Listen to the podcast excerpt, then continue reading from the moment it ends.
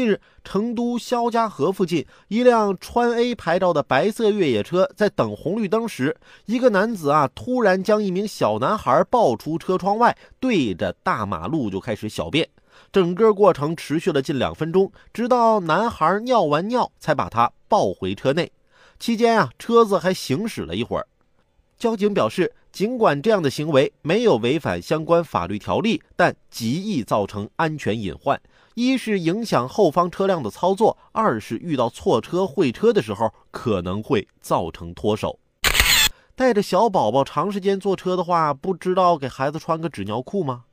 哎，算了，就你这素质啊，就算给孩子穿了纸尿裤，也是会把孩子尿完换下来这纸尿裤啊，直接就顺手从车窗丢马路上吧。